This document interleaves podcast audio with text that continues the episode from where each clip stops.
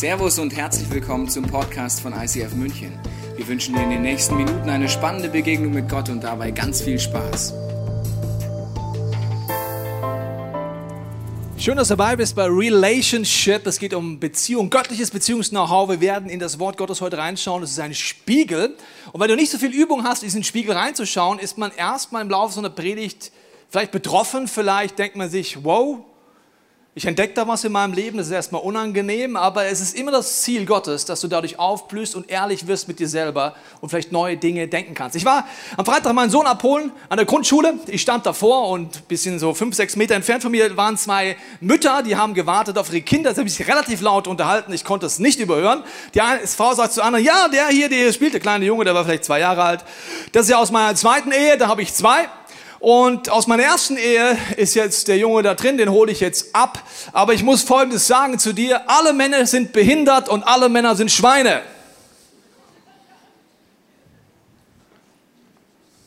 Merkst du den Schmerz? Merkst du die Hoffnungslosigkeit? Merkst du den Frust? Sie denkt, das Problem ist, dass der Mann falsch gemacht wurde. Der Mann an sich ist schlecht aber sie hat einem was durcheinander gebracht. Sie verliert sich in ihren Verletzungen weiß nicht aus noch ein. Wir alle haben sehr große Verletzungen in Beziehungen. Wir haben großen Schmerz in uns. Wir haben große Dinge, die uns zurückhalten und wir wissen oft gar nicht, wie wir damit umgehen können. Die Bibel redet davon, dass Gott ein König ist, wie ein König ist. Er ein Reich gestartet ist, das Reich Gottes ist unsichtbar, aber innerlich in meinem Geist kann ich darin leben. Die Bibel redet davon, dass dieses Reich Gottes Gesetze hat. Und diese Gesetze sind gut. Sie sind dafür da, dass der, der darin lebt, aufblüht und dass er zum Leben kommt. Diese Gesetze sind genauso unbestechlich und genauso sicher werden sie eintreten wie die Naturgesetze auf unserer Erde. Die Naturgesetze sind dafür da, einfach Ordnung zu schaffen. Gott ist ein Gott der Ordnung. Und man kann jetzt schon sagen, ich finde Naturgesetze blöd. Du kannst sagen zum Beispiel, ich bin gegen die Erdanziehung. Machst einen Protestzug, die Erdanziehung muss weg, die Erdanziehung muss weg. Kannst eine Partei gründen gegen Erdanziehung und sagen, ja, wer braucht das denn? Ja, und dann gehst du mit deiner ganzen Partei auf den Fernsehturm, ihr springt alle runter, seid platt wie eine Pizza und danach beschweren wir uns bei Gott. Wie kannst du das zulassen, Gott? Wenn du mich wirklich liebst, warum bin ich zerstört wie eine Pizza jetzt? Ja, weil du versucht hast, ein Naturgesetz zu brechen und das bricht einfach dich. Genauso ist es dummerweise bei geistlichen Gesetzen, wusstest du das? Die sind genauso unbestechlich, die sind genauso krass. Wenn du sie brichst, brechen sie dich. Wir brechen auch als gläubige Menschen ständig Gebote, ständig Gesetze. Manchmal wissen wir es, manchmal wissen wir es nicht und beschweren uns danach bei dem Schöpfer der gesagt hat, ich habe euch mein Wort gegeben, das Wort Gottes, da steht alles drin. Die Bibel sagt, dass wenn du zum Glauben kommst, du komplett anders denken lernen musst. Wusstest du das? Also komplett anders denken. Das nennt die Bibel Gesinnung.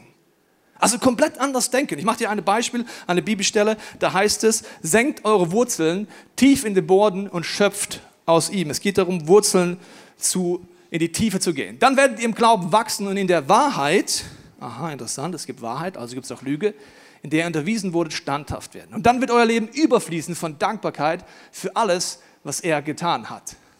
Lasst euch nicht durch irgendwelche Gedankengebäude und hochtrabenden Unsinn verwirren, die von nichts von Christus kommen. Sie beruhen nur auf menschlichem Denken und entspringen den bösen Mächten dieser Welt.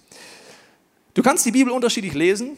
Die meisten Menschen lesen sie folgendermaßen, sie überlegen sich, was davon nehme ich, was gefällt mir und was gefällt mir nicht.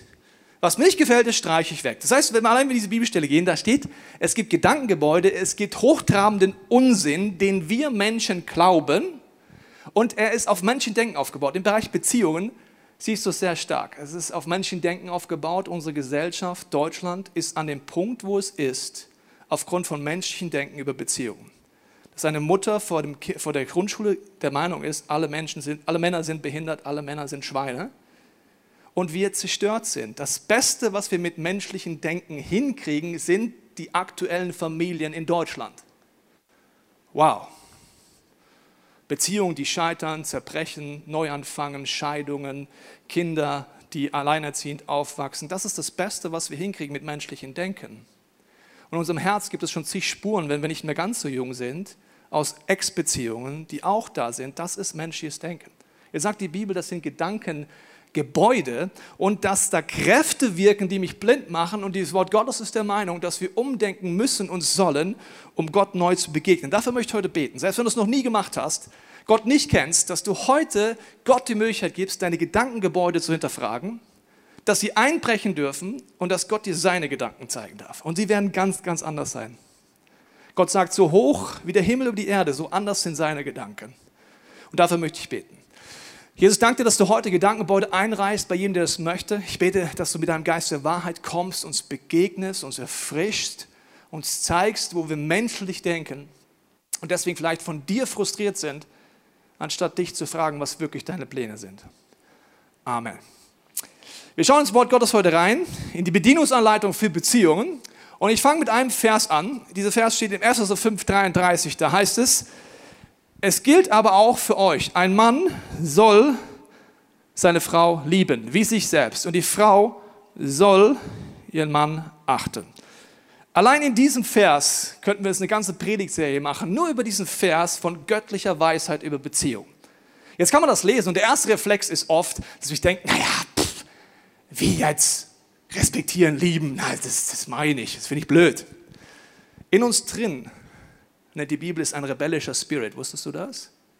Der ist von Anfang an in uns drin, seitdem wir auf die Erde kommen. Und der laut folgendermaßen, Gott hat nicht recht, sondern ich habe recht der sagt dir unterbewusst, dass du Gott bist, weil du entscheidest, was richtig, was falsch ist, was vom Wort Gottes zu nehmen ist oder nicht. Das machen wir nicht bewusst, aber wir rebellieren gegen Gott. Die Schlange sagt zu Adam und Eva, wenn du vom Baum der Erkenntnis isst, wirst du sein wie Gott.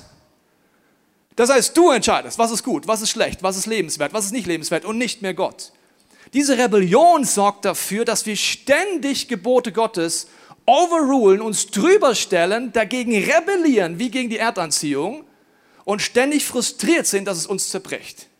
Die andere Haltung ist, Gott rede zu mir. Und wir wollen uns heute mal anschauen, nur bei diesem Punkt lieben und achten. Du kannst das destruktiv lesen, leben, ich habe es dir mal mitgebracht.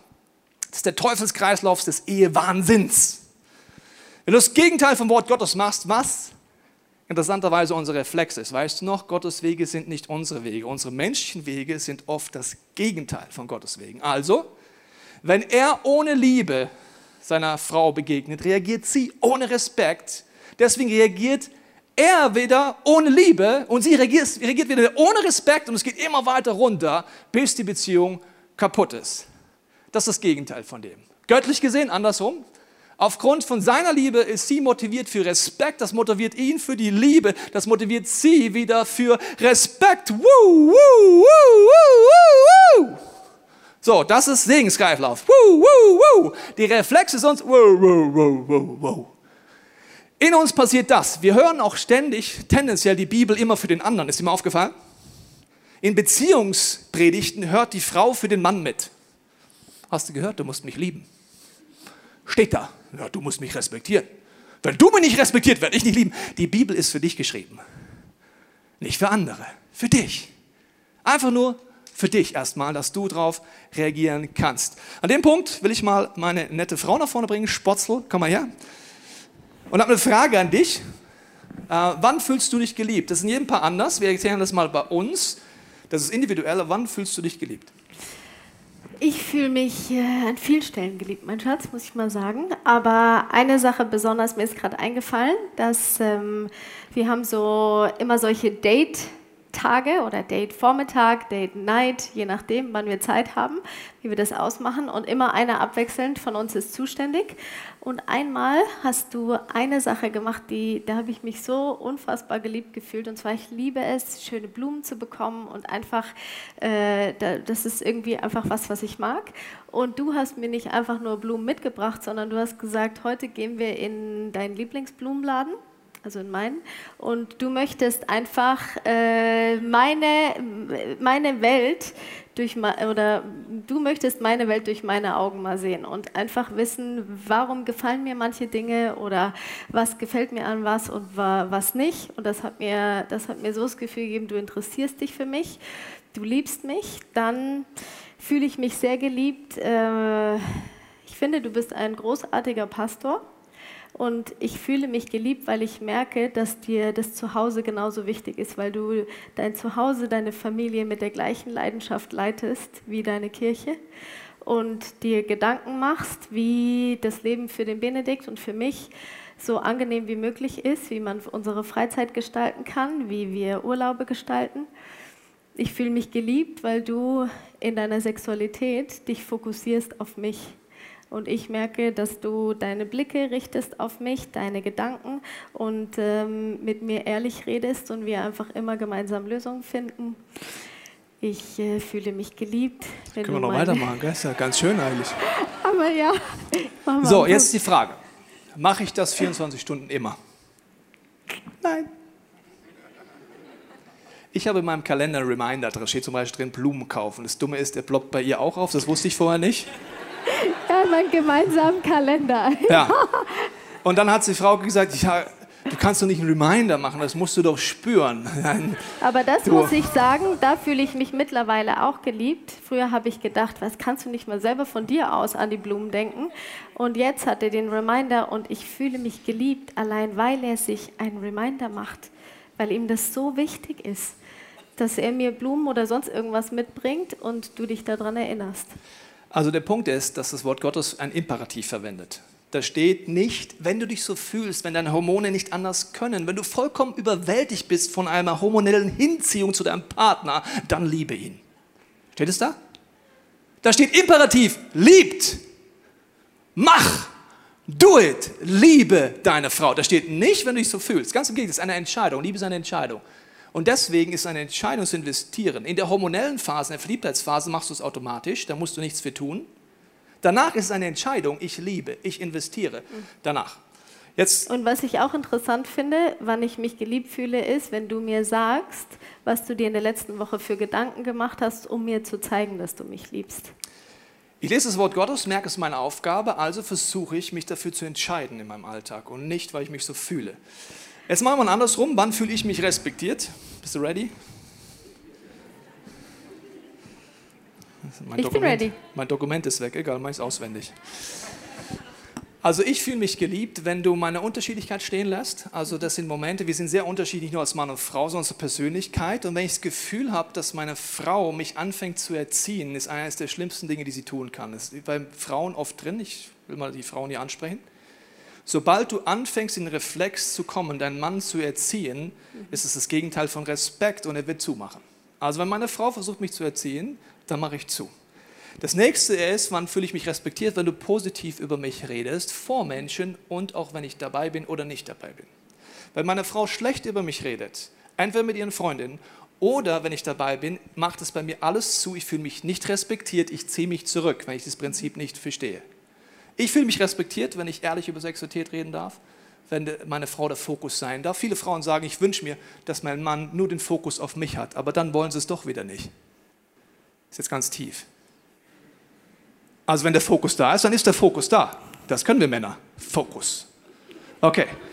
Und da fühle ich mich äh, absolut respektiert und noch viele Sachen auch. Aber ich glaube, dass das tief in das ist bei uns und man kann viele andere Beispiele machen. Aber es ist jetzt auch nicht so, dass der eine nur liebt und der andere respektiert, sondern natürlich ist es beidseitig. Nur, wenn wir Männer die Frauen nicht lieben, werden sie in schnellem Tempo innerlich sterben und innerlich zumachen. Und zwar schneller als ein Mann.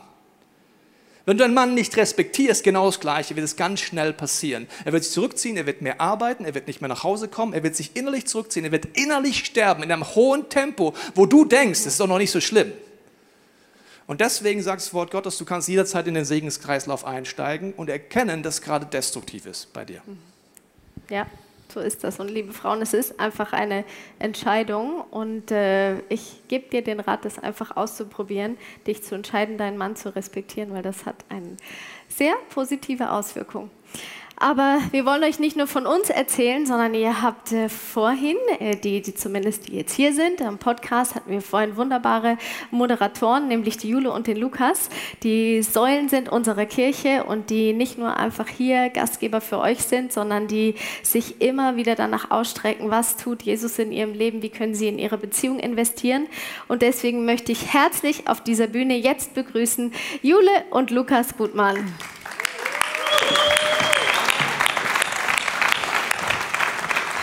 Ihr zwei, ihr habt auch, hättet jetzt auch noch diverse Dinge zu sagen, ja, zu Respekt und Liebe.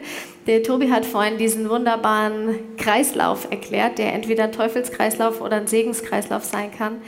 Ähm, ich weiß von euch, dass es immer wieder solche Momente gibt, wo ihr in so einen Teufelskreislauf reinkommt. Einen habt ihr uns heute mitgebracht. Was habt ihr da erlebt? Genau, wir haben das folgendermaßen erlebt. Und zwar, äh, als wir noch gar nicht verheiratet waren, sind wir öfter über ein bestimmtes Thema ähm, in Konflikt gekommen. Und zwar war das das Thema Zeitmanagement, Zeiten, genau, wir haben uns verabredet zum Beispiel auf eine bestimmte Zeit und ähm, ist ja klar, zumindest war es für mich dann klar, die Zeit, die ist es dann. Also da gebe ich alles dafür, ist doch klar, wir haben doch die Zeit ausgemacht, da gehe ich auf jeden Fall hin, äh, lass alles stehen und liegen. Das war für mich irgendwie so, so ganz wichtig, obwohl ich eigentlich gar nicht der krass pünktliche Typ bin, sondern eigentlich er. Und genau deswegen hat es mich ein bisschen so verunsichert oder kam es immer wieder zu Konflikten, weil er nicht zur abgemachten Zeit gekommen ist. Und das hat mich ziemlich, äh, also ich erzähle es jetzt witzig, am Anfang, bei die ersten Situationen sind auch witzig, aber irgendwann ist dann echt so, so ja, so eine, ich habe mich mehr so abgelehnt gefühlt als, als Person, ähm, weil er nicht pünktlich gekommen ist oder zu unseren Treffen verabredet. Und es ist in mir aufgestiegen, einfach mehr so ein Frust und eine Aggression. Und wenn er dann gekommen ist, irgendwann nach Warten, dann, dann hatte ich auch keinen Bock mehr. Dann war ich so, ja, nee, also jetzt, jetzt kann ich mich gar nicht mehr öffnen. So, jetzt ist irgendwie so, ähm, zugegangen. Und wir hatten auch eine Situation an einem Leaders Day, als wir wieder über dieses Thema einen Konflikt hatten. Und ähm, genau, das war dann, das war dann so, dass, dass wir auch darüber gesprochen hatten äh, und ich hatte dann am Ende das Gefühl, ich kann ihm gar nicht mehr mit dem Thema vertrauen und habe ihm das dann auch so gesagt, habe gesagt, ich glaube, ich kann dir mit diesem Thema nicht mehr vertrauen, weil ich habe mich innerlich irgendwie dadurch nicht geliebt gefühlt.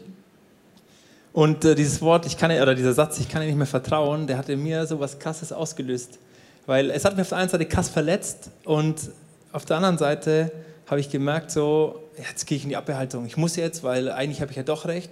Und ich habe dann, weil ich jemand bin, der sehr extrem ist, habe ich gesagt, ja gut, also wenn du mir da jetzt nicht vertrauen kannst, liebe Jule, dann äh, kannst du mir überhaupt gar nicht mehr vertrauen. Und ja, dann können wir es eigentlich auch lassen. Und ich habe dann so eine klasse Abwehrhaltung eingenommen, weil äh, mein Ego dann in mir im Weg stand und ich einfach nicht äh, da äh, rangehen wollte. Und insgeheim, und es ist witzig in der Situation, eigentlich wusste ich ja, sie hat ja eigentlich recht. Weil die Julia hat gerade auch schon gesagt, ich liebe Pünktlichkeit. Ich bin zwar nicht der Beste in Pünktlichkeit, aber ist für mich auch ein hoher Wert. Aber ich habe gemerkt, so, sie hat recht, aber ich wollte ihr nicht recht geben. Und ich weiß nicht, wenn du ein Mann bist, ich kenne das so, ich nenne das immer liebevoll, ich fühle mich dann wie so ein Schwein. Und ein Schwein sucht sich ja gerne im Dreck. Und ich so, ich schuhe mich im Dreck und ich denke mir so, ich habe ja recht, oh, die Jule und ich wollte eigentlich arbeiten und ja, fühle ich mich eigentlich jetzt doch nicht respektiert und ich wollte eigentlich auch ihr was zeigen, dass ich das kann und dass ich da gut bin und dann habe ich es halt mal kurz übertrieben, so, dann habe ich die Zeit vergessen und in dem Moment habe ich ja gemerkt, so, ich hätte mir eigentlich gewünscht, dass sie sagt, ja Lukas, ich respektiere das und so weiter. Ich habe aber den Punkt dahinter gar nicht sehen wollen. Ja, und das ist bei mir dann aber ziemlich heftig angekommen, weil ich habe dann so eine starke Abwehrhaltung gespürt, äh, dass es in mir ja richtige Angst ausgelöst hat. So, oh mein Gott, was ist jetzt los? Äh, ich habe auf einmal gedacht, so, ja, ich habe mich nicht mehr geliebt gefühlt. So, wieso, wieso kann er sich jetzt mir nicht mehr zuwenden? Das hat mich ganz, ja, hat mir auch Angst gemacht. Und ähm, ja, ich, äh, ich habe es wirklich versucht, dann auch zu lösen, auf ihn zuzugehen, aber irgendwie kam diese Zuwendung nicht, die ich mir erhofft hatte. Und das hat mich auch ziemlich verletzt. Und dann, genau, dann standen wir beide so da. Was dann passiert? Und ich dachte mir anfangen, ja, Leaders Day, dann kann ich mir jetzt in die Arbeit stürzen, ich mache das, das, das und kann dem einfach aus dem Weg gehen. Und Julia kam immer wieder und hat gesagt, komm Lukas, wir reden noch mal drüber, wir beten, dann haben wir auch zusammen gebetet. Aber ich konnte in meinem Herzen einfach nicht fix machen. Und Julia hat es auch gespürt. Und ich habe dann irgendwann eine Entscheidung treffen müssen und sagen, Jesus, wir müssen darüber reden. So, egal wie viel Ego ich da jetzt habe und wie viel Recht ich da haben will und wie ich mich nicht gesehen fühle, Jesus, reden wir mal drüber.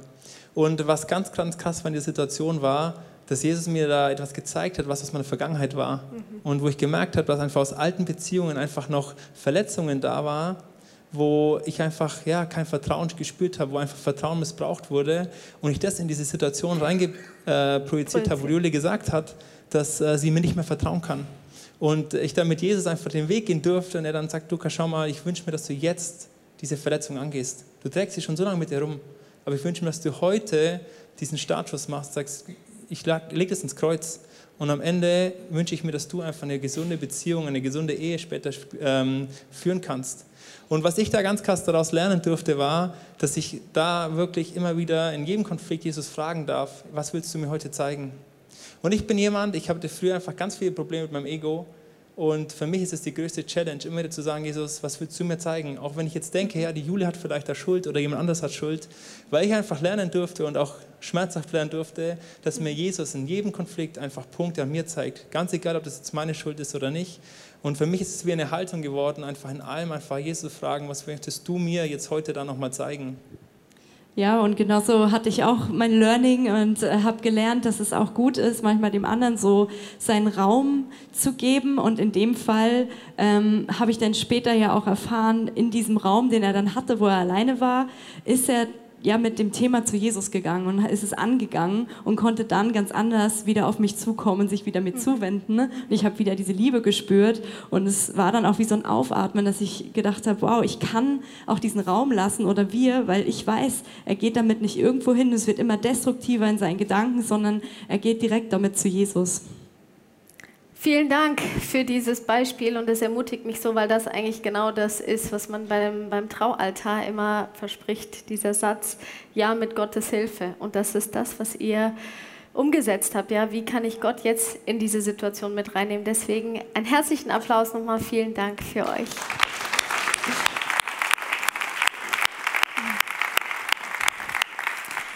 Ich habe euch auch noch eine Geschichte mitgebracht aus Tobis und meinem Alltag. Und äh, ich weiß nicht, wer von euch dieses Buch kennt. Ich habe die Geschichte nochmal nachgelesen, damit ich sie euch richtig erzähle. Und dann habe ich mir gedacht, ach, ich lese sie euch einfach vor, weil sie, weil sie einfach so, äh, so gut klingt. Und außerdem ist hier so ein schöner Comic daneben. Ihr habt ja wahrscheinlich schon ein paar Mal mitgekriegt, dass der Tobi und ich sehr unterschiedlich sind, auch beim Thema Essen. Ich esse nach der Devise Qualität vor Quantität. Bei Tobi war damals vor allem Quantität wichtig. Grundsätzlich kann es ja jeder so machen, wie er es für richtig hält, doch wir haben einen Sohn und mussten uns irgendwann einigen, nach welchem Motto wir unsere Ernährung steuern. Bene, unser Sohn, strich sich oft dicke Schichten Nutella auf sein Brot. Ich mochte das gar nicht sehen und bat ihn, es nicht zu tun fühlte mich aber alleine mit dieser Bitte, denn Tobi legte ja auch lieber sechs als zwei Salamischeiben auf sein Brot. Die Folge, wir stritten uns vor unserem Sohn und es herrschte schlechte Stimmung in der Familie, die sich manchmal den ganzen Tag über hinzog. Ich hatte den schwarzen Peter, weil ich in den Augen der Jungs ihnen ihr Nutella nicht gönnte. Und ich persönlich fühlte mich unverstanden. Aber so war es ja nicht. Ich, fühlte, ich machte mir einfach Sorgen um ihre Gesundheit. Nur diese Sorgen kamen bei ihnen nicht an. Dann hatten wir das Problem mal wieder. Benes Frühstückssemmel war mehr ein Nuss-Nougat-Berg als ein Brötchen. Ich merkte, wie die Wut in mir aufstieg, aber dieses Mal habe ich es anders gemacht als sonst, denn ich erinnerte mich an Gottes Ideen.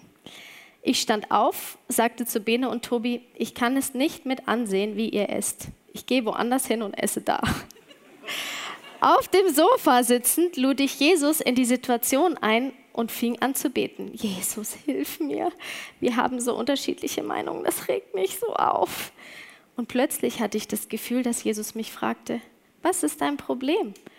Glaubst du, dass Tobi unverantwortlich mit Essen umgeht? Ja, sagte ich, das glaube ich wirklich. Dann kam wieder der Eindruck, Du glaubst es, aber du weißt es nicht. Du solltest ihn vielleicht mal fragen, ob er wirklich unverantwortlich mit Essen umgeht und ob ihm gesunde Ernährung wirklich wurscht egal ist. Nachdem ich zu Ende gebetet hatte, habe ich meine Emotionen im Griff gehabt und meinen Mann ruhig gebeten, mal mit mir nach oben zu gehen. Ich habe ihm unter vier Augen, nicht wie sonst vor Bene, gesagt, dass es für mich in Klammern eine Ich-Botschaft, eine schwierige Situation ist, weil ich denke, dass gesunde Ernährung wichtig für unser Kind ist und ich mich wie ein Depp fühle, wenn ich die böse Mama bin. Dann habe ich ihn gefragt, ob ihm gesunde Ernährung wichtig ist. Seine Reaktion erstaunte mich, denn er erzählte mir, dass es ihn sehr beschäftigt. Tobi gab mir viele Beispiele dafür, bei denen er darauf achtet, sich gesund zu ernähren. Mir war das bisher gar nicht aufgefallen. Auf einmal sah ich es auch, denn ich bekam Details von ihm und meine Perspektive wurde erweitert. Wir konnten uns aussprechen, einen Mittelweg finden und wieder Einheit gegenüber unserem Sohn werden. Ohne Vorwürfe und mit Verständnis für den anderen. Im Endeffekt haben wir jetzt nicht die Zentimeterhöhe für das Nutella festgelegt. Aber der Konflikt war für mich gelöst, als ich verstanden habe, dass Tobi auf seine Weise auch auf Ernährung achtet. Jetzt vertraue ich ihm, dass er das mit Bene auch macht. Und ich würde sagen, dieses Wort, ich vertraue ihm, hat jetzt viel zu tun mit ich respektiere, dass er das anders macht. Und ich habe erlebt, wie diese Möglichkeit ist, aus diesem Teufelskreislauf auszubrechen und in den Segenskreislauf einzutreten, nämlich Jesus mit in diese Situation reinzunehmen. Und ich möchte dir trotzdem das witzige Comic nicht vorenthalten.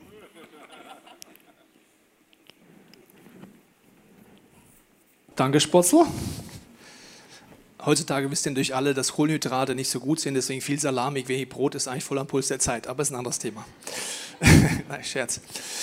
Also ja, mit Gottes Hilfe. Du merkst gerade, wenn du Single bist, wenn du nicht verheiratet bist, das ist das Zentrale. Wenn du später in einer Ehe oder auch in einer Ehe Durchbrüche erleben willst, ist das das Entscheidende. Wie kommuniziere ich mit Gott? Was mache ich in der Sackgasse? Wie kriege ich raus, was der Punkt ist? Wie komme ich an die Punkte? Wie tausche ich es ein? Das ist alles das Einmaleins, das für eine erfolgreiche Beziehung da ist. Das solltest du heute mit anfangen. Ich mache noch eine weitere Bibelstelle, um dir zu zeigen, dass es noch weitere Tipps gibt, und zwar zum Thema Liebe für uns Männer. Da heißt es, und, äh, und ihr Männer liebt eure Frauen liebt sie so, wie Christus die Gemeinde geliebt hat. Er hat sein Leben für sie hingegeben, um sie zu einem heiligen Volk zu machen. Hat er sie geliebt, weil sie ein heiliges Volk waren? Ist jetzt eine Fangfrage, merkst du jetzt, gell? Nee, er hat sie sein Leben gegeben, hat sie geliebt, damit sie ein heiliges Volk werden. Durch sein Wort hat er den Schmutz ihrer Verfehlungen wie in einem reinigen Bad von ihr abgewaschen, denn er möchte sie zu einer Braut von makelloser Schönheit machen. Ist die Braut schon schön? Nein, er will sie schön machen. Die heilig, unteilig, ohne Flecken und Runzeln oder irgendeine andere Unfugheit vor ihnen treten kann. Wenn Gott die Kirche anguckt, das ist seine Braut, also das sind wir, das weltweite Leib Christi und die innere Schönheit von uns anguckt, glaubst du ernsthaft, dass er sagt, Mensch, ist das makellos? Wow, sind die alle so schön. Ich kann gar nicht anders, als jeden in diesem Raum so zu lieben. Da ist keine Sünde, das sind keine, nee. Gott liebt dich schön. Wusstest du das? Er liebt dich nicht, weil du schön bist, er liebt dich schön. Er liebt dich hin, dass du makellos wird. Er liebt dich an dem Punkt, dass du umkehrst. Er liebt dich. So, was heißt das jetzt für eine Beziehung? Menschliches Denken, weißt du noch? Menschdenken ist, ich liebe dich, weil du schön bist. Göttliches Denken ist, ich liebe dich schön. Jemand hat gesagt, jeder ist normal, bis du ihn kennenlernst. Jeder ist sexy, bis du ihm nahe kommst. Das ist jetzt sehr hart. Also wenn ich nicht nur deine Hülle angucke, sondern deiner inneren Wesen begegne, dann werde ich Abgründe entdecken in dir, Macken entdecken, Sünden entdecken. Je näher wir uns kommen, desto mehr merke ich, ja, das, was von außen durch Push-up, Make-up, was auch immer ab, ab, ab da war, innen gar nicht so brücklich aussieht, ja. So, und jetzt kann ich sagen, die Hülle ist das Allerentscheidendste. Nein, das Innere ist das Schöne. Liebe ist eine Entscheidung, wo ich dich schön liebe. Das ist etwas ganz anderes. Ich habe eine schockierende Nachricht für alle hier im Raum, die noch ein bisschen jünger sind. Also jeder Körper hier in diesem Raum wird mal irgendwann schlapprig. Jede pralle Brust wird irgendwann lapprig. Ist sehr schockierend für die alle hier im Raum, ja? Kann ich sagen, nein, nein, es passiert nicht. Du kannst Silikon reinpumpen, du kannst alles machen. Ich rede jetzt mal einfach von dem natürlichen Lauf. Es wird einfach schlappriger, lappriger und so weiter. Das heißt, deine Hülle wird nachlassen. Jetzt sagst du, ja, da müssen wir was gegen tun da müssen wir schneiden, da müssen wir operieren, da müssen wir uns liften, da müssen wir alles Mögliche machen. Aber das ist nicht das Ziel Gottes. Innerlich lieben, innerlich schön machen. Okay, das Problem ist, dass wir Blockaden haben, das zu machen. Und dass eine Entscheidung ist, dort vorwärts zu gehen. Und ich möchte jetzt noch eine Bibelstelle nehmen, um dir zu zeigen, dass das ganze Wort Gottes voller Beziehungstipp ist. Das komplette Wort Gottes, von der ersten bis letzten Seite. Das uns helfen soll, anders zu denken. Und ich nehme bewusst eine Bibelstelle, wo die meisten von uns sagen würden, also da erwarte ich keinen Beziehungstipp, weil das würde ich nicht mal lesen. Ich nehme 3. Mose 20. Für die Hobbytheologen im Raum, die wissen, was 3. Mose ist, es ist tendenziell das, was Christen nicht lesen. Da geht es nämlich um Opferriten und um irgendwelche Tauben, die geschlachtet werden und Dankopfer und Speiseopfer und dann kommen so Moralsachen über Sexualität. Das ist so der Teil, wo der durchschnittliche Christ sagt, das lese ich nicht oder wenn ich es lese, lese ich so sage, ja, das ist Schwachsinn. Also der Vers ist veraltet, das ist nicht mehr political correct. So kann man das nicht sehen. Was machen wir? Wir spielen Pick and Choose, stellen das Wort unbewusst unter uns und sagen, ich entscheide, was richtig ist. Ich entscheide, welche Verse ich wegstreiche und welche gut sind. Das ist genau das Gegenteil von dem, was Wort Gottes sagt. Weißt du, das Reich Gottes ist ein unsichtbares Reich mit Gesetzen, die Gott aufgestellt hat und die werden sich niemals auflösen. Der erste Teil der Bibel kommt ein Satz ständig vor. Der heißt, damit du lebst. Als ich das erste Mal diese Sätze gelesen habe, dachte ich, die Schallplatte hängt irgendwie. Damit du lebst, damit du lebst, damit du lebst, damit du lebst. Ich habe das gelesen und gedacht, warum sagt Gott das so oft? Alle meine Gebote sind. Damit du lebst, damit du lebst, damit du lebst, damit du lebst. Übrigens, ich bin ein guter Gott. Alles, was im Alten Testament und Neuen Testament ist, alles ist. Damit du lebst, damit du lebst, ah. damit du lebst, damit du lebst. 3. Mose 20 ist damit. Damit du lebst, damit du lebst, damit du lebst, damit du lebst. Ist alles Gott? Ist wirklich alles? Also damit du lebst, damit du lebst, damit du lebst, damit du lebst. Also wirklich alles Gott? Bist du wirklich sicher Gott? Damit du lebst, damit ah. du lebst, damit du lebst, damit du lebst. Okay, Demut würde bedeuten, nur weil ich ein Gebot nicht verstehe, schaffe ich es nicht ab, sondern ich frage den lebendigen Gott, warum hilft es, dass ich lebe? Ich mache 3. Mose 20. Warum? Ich habe das gelesen und ich habe mich mit einem Rabbi getroffen, der auch beim Root Sunday im September hier sein wird, ein orthodoxer Jude. Und ich habe ihn gefragt, was ist das erste Buch der Bibel, das ein orthodoxer Jude seinem Sohn beibringt mit fünf Jahren?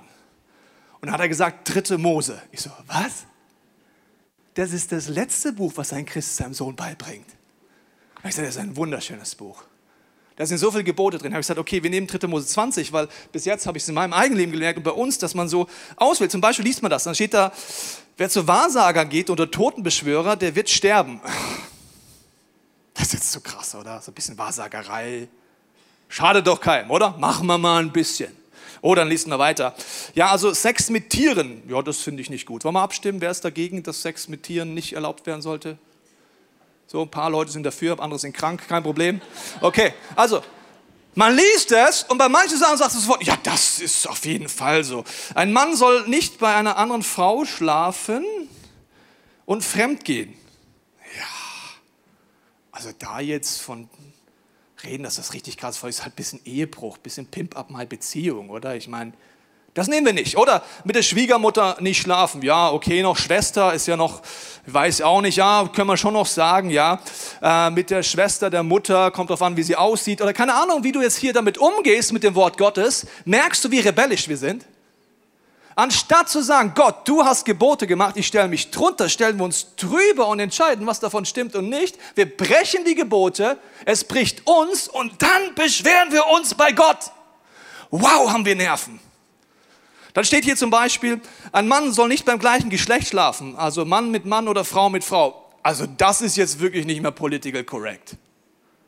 Das kann man doch jetzt nicht mehr, also das kann man doch heute nicht mehr so sagen, oder? Das ist doch, also wirklich. Und dann kommt eine Bibelstelle, da heißt es, schläft ein Mann mit seiner Frau, während sie ihre Tage hat, sollen beide sterben. Also Schwachsinn, ja, da kommen so Sätze wie, ein Pirat sticht immer in See, ja, oder ein Pirat ist immer auch im Roten Meer am Segeln, oder keine Ahnung, kommen so Sprüche, ja, und dann denkst du dir, ja, also, verstehst du, wie wir damit umgehen? Nur weil du es nicht verstehst, heißt es nicht, dass es nicht gut ist. Warum hat Gott die Bibel geschrieben? Weißt du es noch? Weißt du es noch? Die Schallplatte, die hängt. Ja? Weißt du es noch? Du weißt es. Damit du, damit lebst, du lebst, damit du lebst, damit du lebst, damit du lebst, damit du, damit du lebst. Jetzt hängt sie wirklich.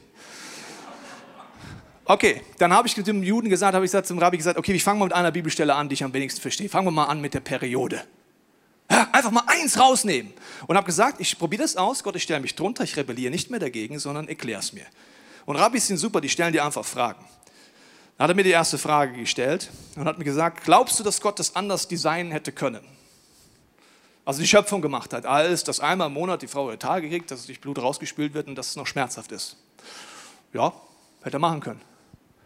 Glaubst du, dass er mit irgendwas fort? Ja klar, glaube ich, dass ich check's nur nicht. Dann hat er gesagt, okay, es gibt Rhythmen in der Welt. Kennst du irgendwelche Rhythmen? Dann habe ich gesagt, ja, ich kenne Rhythmen Arbeit, Sabbat gibt es. Es gibt den Rhythmus Jahreszeiten, dass Pflanzen eine Zeit lang ruhen oder beschnitten werden, um danach wieder Kraft zu haben und Frucht zu bringen, dass sie Frucht bringen, auch zwischendurch mal nicht Frucht bringen, kenne ich. Zig Rhythmen kenne ich. Ja, könnte es sein, dass Gott in diesem Gebot einen Rhythmus für dich hat, der göttlich ist? Ja klar, aber was ist er?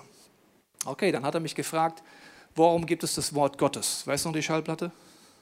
Weißt du noch? Du weißt es, Falk. Sehr schön. Damit du lebst, damit ja. du lebst, damit du lebst, damit okay. du lebst. Das wusste ich, ich bin ja ein Streber.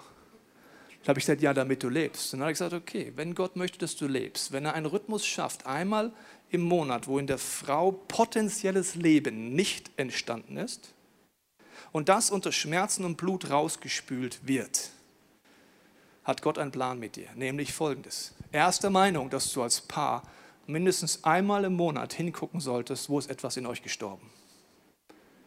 Wo ist potenzielles Leben nicht entstanden? Wo trauerst du um Themen? Einmal im Monat sich Zeit zu nehmen, wo die Sexualität keinen Platz hat und ruht. Und man bewusst sagt, wir haben jetzt für eine Zeit lang keinen Sex, sondern wir investieren in unsere freundschaftliche Liebe, ohne Hintergedanken. Wir gehen ins Kino, wir schauen, wie wir Freundschaft sind. Wir investieren in die Agape-Liebe und nicht in die erotische Liebe. Und du wirst erschrocken sein, was auf einmal da hochkommt. Auf einmal merkst du in dieser Woche, plus minus, wow, ich hänge immer noch in meinen Gedanken fest in dem Streit von vor zwei Wochen. Irgendwie bin ich immer noch verletzt von der einen Punkt. Auf einmal holt der Geist Gottes Sachen hoch in dir, wo du eigentlich Vergebung und Versöhnung brauchst, wo du dich innerlich distanziert hast von deinem Partner durch Verletzungen und andere Themen. Und Gott ist der Meinung, dass du mindestens einmal im Monat einen Punkt brauchst, damit das dich nicht weiter trennt. Es gibt Paare, die haben das noch nie gemacht und wundern sich, dass sie keine Herzensnähe mehr haben. Okay, Gott ist der Meinung, es braucht diesen Rhythmus. Er möchte dir zeigen, wo ist etwas gestorben in dir. Er möchte dir die Chance geben zur Vergebung, zur Versöhnung und die Freundschaftsliebe und die Agape-Liebe zu fördern, dass die Frau merkt, es geht jetzt nicht um Sex, es geht einfach nur um dich. Und er hat gesagt, die Paare, die das machen, einmal im Monat mit Gottes Hilfe, die haben jeden Monat eine Hochzeitsreise. Jeden Monat. Verzicht für eine Zeit, Versöhnung, Heilung. Wiederherstellung Einheit auf seelischer und geistlicher Ebene. Und dann freust du dich wieder auf das Körperliche und es geht wieder los. Das war jetzt die Kurzfassung. Ich könnte jetzt darüber noch länger predigen, weil ich habe mit ihm über drei Stunden über dieses Gebot geredet. Drei Stunden in Zahlen, drei Stunden. Und er hat gesagt, ich fange mal oberflächlich an. Das Wort Gottes ist voller Leben. Wusstest du das? Gerade in den Geboten, wo du sagst, Schwachsinn, möchte Gott dir zeigen, das ist damit du lebst, damit du lebst, damit du, damit lebst, du lebst, damit du lebst. Damit genau, lebst, da ist er damit wieder. Du lebst, damit du lebst. Und die Frage ist nur, fange ich an, mich dort drunter zu stellen und sage, Gott, rede zu mir. Höre ich auf mit meiner Rebellion. Erkenne ich, dass ich arrogant bin. Erkenne ich, dass ich rebelliere gegen Gott. Anstatt zu sagen, du redest. Nur weil ich etwas nicht verstehe, heißt das nicht, dass es nicht gut ist. Und wenn wir über Verstehen reden, die Erdanziehung versteht nicht mal ein Physiker komplett, mit Verstehen meine ich, komplett alles erklären können. Er kann dir dann irgendwann erklären, ich habe Physik studiert. Ja, und des und deswegen fällt es halt runter. Ja, und warum nochmal rasen wir dann mit so einem Tempo durch das Universum? Warum trifft uns nie ein anderer Planet oder ein Komet? Ja, und warum sind wir genau im exakten Abstand zur Sonne und nicht ein bisschen näher, ein bisschen weiter? Ja, irgendwann sagte er, ja, ich kann es dir nicht mehr erklären, aber ich sehe die Realität. Und so ist es auch bei göttlichen Geboten. Und deswegen möchte ich mit folgender Bibelstelle enden. Da heißt es, weder Eigennutz noch Streben nach Ehren sollen euer Handeln bestimmen. Im Gegenteil, seid bescheiden und achtet den anderen höher als euch selbst. Alle Beziehungstipps in der Bibel gelten für Singles, für Paare, für Familien. Denkt nicht an euren eigenen Vorteil. Jeder von euch soll das Wohl des anderen im Auge haben. Diese Bibelstelle fordert mich raus, mich auf Gott zu fokussieren und dort neu einzusteigen. Wir haben jetzt die Chance für dich hier in diesem Raum. Wir haben Stationen vorbereitet. Du kannst gleich dorthin gehen an das Kreuz. Dort sind Reflexionsfragen aufgebaut. Dort kannst du darüber nachdenken, wie ist das Thema Liebe oder Respekt in meinem Leben. Das kann man natürlich auf alle Beziehungen anwenden, auf Eltern, auf Freunde, aber auch auf eine Beziehung. Und es gibt Dinge bestimmt, wo du merkst, da möchte ich umkehren. Dann kannst du sie ans Kreuz nageln und einen Tausch am Kreuz machen oder zum Gebetsteam gehen, die gerne für dich beten. Die Frau und ich werden jetzt von vorne beten und ich lade dich ein, Gott die Frage zu stellen, was er dir heute zeigt. Vielleicht zeigt er dir heute, dass du rebellierst gegen ihn und gegen sein Reich, gegen seine Gesetze. Sie deswegen brichst und mit Füßen trittst, nur weil es vielleicht für dich erstmal so gar nicht am Puls der Zeit wirkt und es deswegen dich ständig bricht. Vielleicht bist du heute sogar an einem Punkt wie ich vor einiger Zeit, wo ich über meine Rebellion einfach nur noch weinen musste. Weil ich schockiert war von mir, wie ich die Bibel lese. Anstatt dass ich mich drunter stelle. Vielleicht ist aber auch für dich als Frau dran zu reagieren, als Mann zu reagieren. Deswegen wollen wir gerne mit dir beten. Ich lade dich ein, die Augen zu schließen, weil es ein besonderer und persönlicher Moment ist. Ich lade uns ein, es alle zu machen, weil es jetzt ein Moment zwischen dir und Gott ist. Ich weiß nicht, wie es dir jetzt geht und was so vielleicht in dir hochkommt.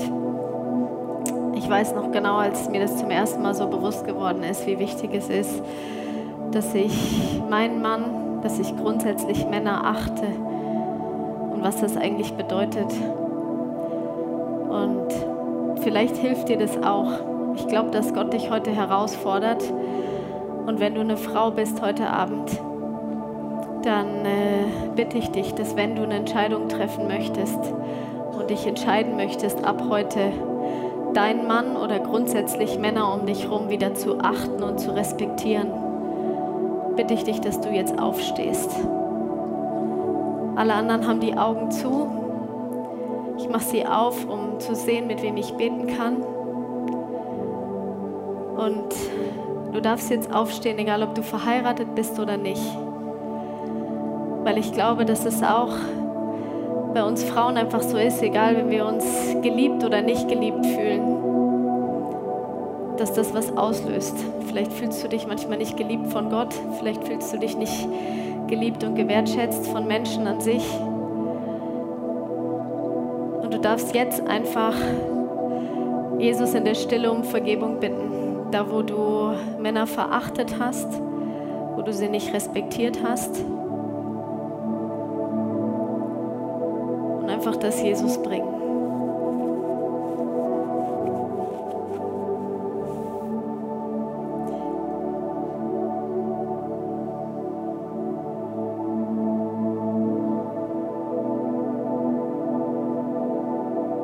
Jesus, ich danke dir jetzt, dass, hier, dass jetzt in der geistlichen Dimension was passiert.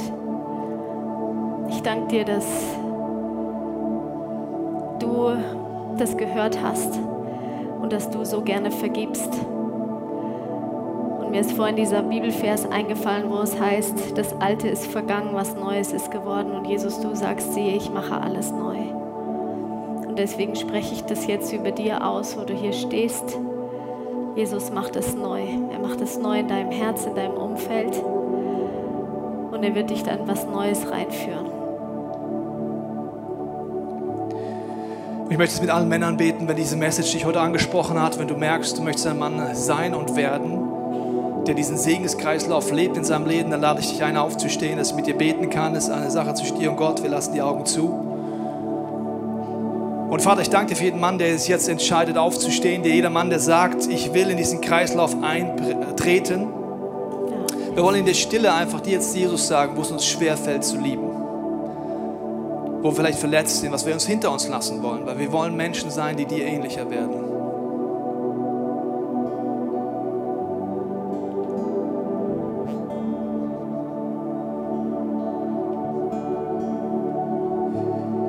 Vater, ich danke dir, dass du Liebe bist. Dein Geist ist die ausgegossene Liebe und ich brauche dringend diese Liebe in meinem Leben. Aber ich entscheide mich ab heute, dass du mir Impulse geben kannst, wie ich lieben kann. Kleine Schritte in meinem Leben. Ich danke dir, Vater, dass wir jetzt in die gesungenen Gebete einsteigen dürfen. Ich danke dir, dass wir umkehren können von Rebellion, dass wir dich einladen können in unser Leben, dass wir uns unter dein Wort stellen können, wenn wir es wollen. Ich danke dir für die Stationen, ich danke dir für die Lieder, dass du jetzt weiter zu uns redest. Amen. Wir hoffen, dass dir diese Predigt weitergeholfen hat. Wenn du Fragen hast, kannst du gerne an info at icf-moenchen.de mailen und weitere Informationen findest du auf unserer Homepage unter www.icf-moenchen.de.